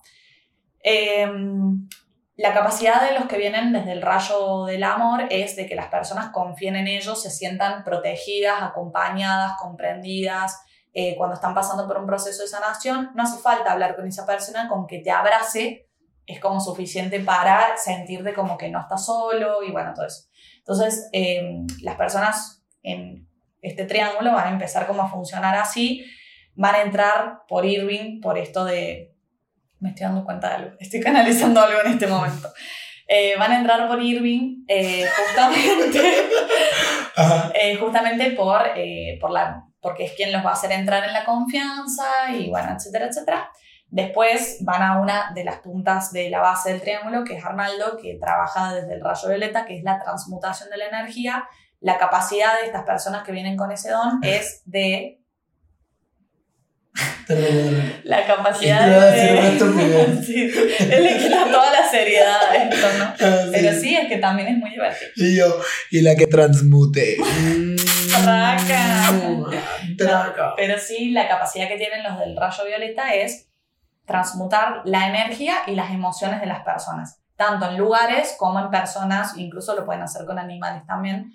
Eh, entonces, por ejemplo, cuando, una, cuando tienen la capacidad de, por ejemplo, cuando entran a un lugar y hay una situación tensa, la atención se desvía hacia esa persona para quitar tensión al ambiente cuando hay una emoción negativa eh, o cuando van a un lugar, por ejemplo, un velorio donde hay mucha gente triste, entran, obviamente no, no te va a poner payasera ahí, eh, pero eh, transmuta Calma. a las personas para que las personas que hablen con él o que estén cerca eh, dejen de transmutar en tristeza y por ahí empiecen a transmutar la aceptación, por ejemplo. Esto no te lo dije tampoco, le estoy diciendo cosas en No, este me está diciendo cosas en vivo. Eh, tu cara de que... Y yo. que- Eh, bueno, esta es su capacidad. Entonces, después de que vendré con Irving, esto todo se puede dar diferente, ¿no? Pueden conocerlo a Arnaldo primero y entrar de esa manera al triángulo, pero una vez que entran y que trabajan dentro del triángulo y el triángulo está trabajando en una persona o en un lugar, funciona de esta manera. Él transmuta las, las energías y las emociones para equilibrar a la persona también o al lugar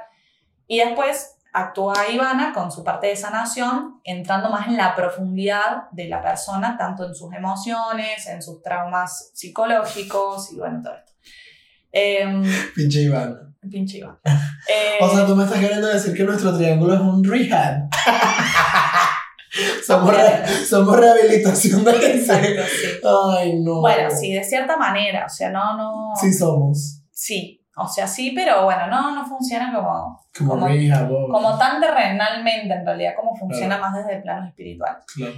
Eh, el objetivo, digamos, de, de estos triángulos, ahora que estamos en ascensión planetaria, porque esto empezó como, no es que empezó a existir ahora, pero empezaron como a, a hacerse conscientes ahora, porque estamos en este proceso de ascensión planetaria y, este, y trabajan como despertando en, como transmutando la energía y trabajando a las personas y a los lugares para que estén preparados para el cambio que se va a venir con la quinta dimensión. Entonces, yo primero los tuve que trabajar a ellos, obvio, no solo con las sesiones personales, individuales que tuvimos con cada uno, sino también eh, que a su vez nuestros guías y maestros estaban trabajándolos astralmente para calibrarlos, equilibrarlos, cambiarles el ADN y toda la frecuencia que van a necesitar para trabajar ahora en conciencia. Así que bueno, eso como resumidamente, obviamente hay mucho más, pero para que entiendan, y se dice que es geometría sagrada porque viene del arcángel Metatron, que trabaja con, con figuras que representan geometría sagrada porque cambian frecuencias y cambian ADN y cambian muchas cosas a nivel planetario. Eh, así que bueno, más o menos creo que no me quiero decir nada respecto a eso. Una hora 28 minutos. Chicos, sí. Y tendremos mucho más para contar, pero me parece que fue un montón de Sí, información. muchísimo. Eh, dejamos a la gente ahí como... Sí, be- bebé. Sí, Mm, y la que triangulice. Mua. Se este, van a quedar todos procesando ahora. Bienvenidos Sí. al despertar de algo muy importante, creo, allá antes de cerrar, como que qué bueno que explicaste lo de los triángulos, porque era algo que te iba a preguntar y que te iba a pedir que, que aclararas, porque incluso para mí todavía me cuesta, obviamente, entender y formo parte de uno. Eh, también te iba a decir que, por ejemplo, algo que dice que desde el planeta donde ella viene y así, eh, voy a tratar de explicarlo ya con mis palabras, si no corrígeme, pero cada una de nuestras almas tiene un planeta originario, tiene un lugar en donde nacimos, nuestras Una raza almas, estelar se llama. una raza estelar. Y cada quien viene de una raza estelar diferente. Le contaste cuál era la raza estelar a mi mamá. A Ivana, si no me equivoco, también. A mí no me lo has dicho, es una de mis preguntas, pero viene después, no en vivo. Plot twist. Plot twist, me lo dirá después. Pero cada raza planetaria, en el caso tuyo, que no sé si lo dijiste, o sea, o diste como una explicación de cómo era tu raza planetaria en este episodio. No, no dije, eh, o sea, mi raza estelar eh, se llama felinos de Sirios y esa raza en particular es, eh, son tigres, leones, panteras, o sea, como a niveles grandes, pero de felinos salvajes, sobre todo leones. Eh, y el envase es literal como. Algunos están como mezclados, la raza humanoide con, o sea, la humana con los, felinos de Sirios, entonces tienen, por ejemplo, cuerpo terrestre, pero cabeza de león. Y otros son literalmente leones que cuando vienen, son una raza muy evolucionada en realidad, y después se cruzan con los humanoides y hacen como otra raza también. Entonces como, mismo eso. Por eso cuando yo pierdo el control también de mi cuerpo terrenal, mi alma lo que busca es reconectar con su envase originario. Entonces en ese momento, esto tampoco te lo conté, yo lo que empecé a hacer fue, o sea, mi alma lo que empezó a hacer es rajuñarse para sentir las garras. Y entonces yo le dije como, no, tenemos que volver a nuestro envase terrenal. Entonces yo me empecé como a reconocer mi cuerpo terrenal para recordarle que estamos en la tierra flaca, date cuenta. Entonces me empecé a tocar el pelo, la cara, a hacer ruidos con las manos, a tocar, a sentir mi tacto, el calor, o sea, Ya. las piernas, o sea, todo eso, eh, para volver en frecuencia a decir, estamos en la tierra, volvamos a la tierra, no nos fuimos todavía, chicos, quedan cosas para hacer, chiquitos. Bueno, cada raza planetaria obviamente viene como con cierto tipo de dones también, cierto tipo de cosas, preferencias, etcétera, y como cosas muy características de cada uno. Todo este tipo de cosas, todo lo que hablamos en una hora y media y más de este episodio, lo pueden aprender en una sesión de registros akáshicos con Paloma o alguna sesión de mediunidad en caso de que O siguiéndome en las redes sociales, que me voy a poner las pilas, lo prometo, después que me vaya Por acá, favor, te lo pido. para empezar a explicar estas cosas más en profundidad. Sí, igualmente, o, o sea, obviamente en una sesión es en donde más vas a poder conocer a profundidad Podés conocer más en profundidad sobre vos. sobre ti, ¿no? exacto, exacto. Sobre ti, si te interesa despertar, etcétera, etcétera, pues obviamente en una Si sesión sería lo mejor. Eh, si no, igual eh, estar pendiente de las redes de Paloma, porque obviamente ahí es donde ella va a estar como compartiendo información un poco más general. También has compartido temas tipo cuando hay portales, cosas relacionadas también a la astrología y en general como cosas que tienen que ver con nuestro desempeño en este mundo terrenal, pero que tienen que ver con esos planos espirituales y con aprendizaje y cosas que tenemos que ver. Yo de verdad que estoy sumamente agradecido con la presencia de esta mujer porque, marica, me ha abierto los ojos muchas cosas. Eh, de verdad, yo, o sea, persona que conozco y persona que medio me pinta así como que es que yo creo como en este tipo de cosas y yo, ¿conoces a Palomita Mensajera? eh, conócela porque Él es mi manager, ella sabe cosas. Él no lo sabe, pero... Algo que no dije y que creo que también es importante, este, sí a raíz de que tú me dijiste cuáles eran mis dones, por primera vez utilicé mis dones de una manera consciente. Este, digo, probablemente de manera inconsciente lo sigo haciendo, que llegar al lugar y hacer cierto tipo de cosas. Creo que los usé dos veces el día del, del cumpleaños de, de Eduardo y en una conversación que tuve con una persona bastante profunda la conversación, pero por primera vez dije como que estoy utilizando mis dones para algo, estoy utilizando el rayo violeta y estoy haciendo uso de, de las cosas que yo sabía que podía hacer, pero que no aterrizaba o que, o que no lo hacía de manera consciente a pesar de que yo sí me daba cuenta que tenía como cierto efecto en las personas. Entonces ya de manera consciente estoy como que utilizando los dones y utilizando las habilidades para ayudar a los demás y ponerme al servicio también de, de los demás parte creo que de mi misión también, no me lo has dicho, no lo hemos hablado, pero creo que parte de mi misión y parte de la transmutación de energía, el misterio. literal, eh, como que viene justamente al, o sea, lo veo muy reflejado en el podcast, en que las personas también como que escuchen este tipo de episodios, y no solamente este, sino cualquier, hasta el de Irving, o sea, para ponerte feliz, para ponerte a analizar, para abrirte los ojos, para muchas cosas. Creo que el podcast también funciona para eso. Si han escuchado cualquiera de los otros episodios, saben que no es para nada parecido ninguno, o sea, ninguno de los episodios es parecido uno al otro. Y creo que cada uno te da un mensaje y el objetivo también y mi misión, no solamente con los dones o lo que sea, es aportarles de alguna manera y que se queden con un mensaje y que se queden con un aprendizaje, porque de la hora y media que estoy aquí hablando paja y que digo un chiste, por lo menos un chiste tiene algo de realidad y de verdad y de enseñanza y aprendizaje. Y la idea es que se lo queden, que lo absorban, que lo procesen y que cuando estén listos vayan con alguien que pueda hacerlo de manera más consciente como Paloma o simplemente el acercamiento con cualquier otra persona que necesiten y que haya venido a sentarse también conmigo a hablar un rato de cualquier otro tema.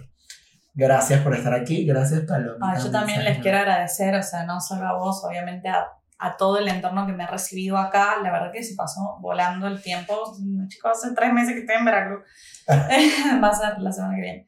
Eh, así que bueno, obviamente les quiero agradecer, o sea, terrenalmente, obvio, por la hospitalidad, porque me han mimado, porque me han cuidado, porque me han hecho sentir que tengo una familia acá también, que a veces esa es la parte difícil de viajar y viajar solo es estar lejos de tu casa y de los tuyos. Y la verdad que desde que estoy viajando me he sentido que pertenezco a cada lugar al que voy porque me hacen sentir que pertenezco.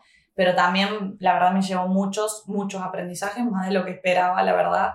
Eh, me costó darme cuenta durante el proceso y fue como que cerró todo, eh, bueno, con esta experiencia del fin de semana pasado. Y no ha cerrado todo. Eh, todavía estamos canalizando cosas, pero sí como que, o sea, esto de, de, poder como dedicarme más a mis dones, la verdad que siempre escuchaba a la gente decir ser un privilegiado de trabajar de algo que te gusta y yo la verdad como que no lo veía como un trabajo, lo veía como un don, como un hobby eh, perdida por la vida siempre. Yo en todos los rubros, saben que trabajé, los que me conocen saben que anduve por todos los rubros, pero hoy poder dedicarme a esto, la verdad que tiene mucho que ver con lo que ustedes han trabajado en mí también, que me hayan publicitado, que me hayan Mi trabajado. que ve muertos.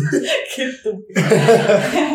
Pero sí, también como, bueno, o sea, obvio mi glow up de hoy también tiene mucho que ver con Ivana, con Maffer sobre todo. Bueno, él ha trabajado mucho mi parte eh, de asesoría de imagen y de redes y de community manager ha hecho, pero Iván y Maffer han trabajado mucho, y les decía, mi parte, mi envase físico, por ahí de, de, prestarme más atención a cosas que antes me parecía como, eh, salgo, me chupo un huevo. salgo a cara lavada, me chupo un huevo, y hoy como que lo veo como, no lo más importante, porque la verdad no suelo ser como una persona superficial, es como que me, o sea, esto soy, te gusta bien, sino también, pero como que eso me ha hecho sentir mejor conmigo misma y me han dado muchas ganas de aprender, incluso yo no me sé maquillar, así que vamos a aprender acá a maquillarme y esas cosas para también como ser un poco más profesional en cierto sentido. Así que no, la verdad me llevo muchas experiencias, me pasaron cosas muy locas estando acá, o sea, eh, en esta hora y media que hablamos, les contamos un cuarto de todo lo que me pasó en México Así que nada, si quieren saber más, obviamente me van a ir a seguir en las redes, a mí, Arnaldo, bueno, Ivana, que hemos estado contando, eh, bueno, mis experiencias, cosas, cosas locas eh, y paranormales que me han pasado, así que yo también les agradezco. Stay tuned, voy a tratar de que, bueno, Paloma se va, pero esto te lo digo oficialmente por aquí.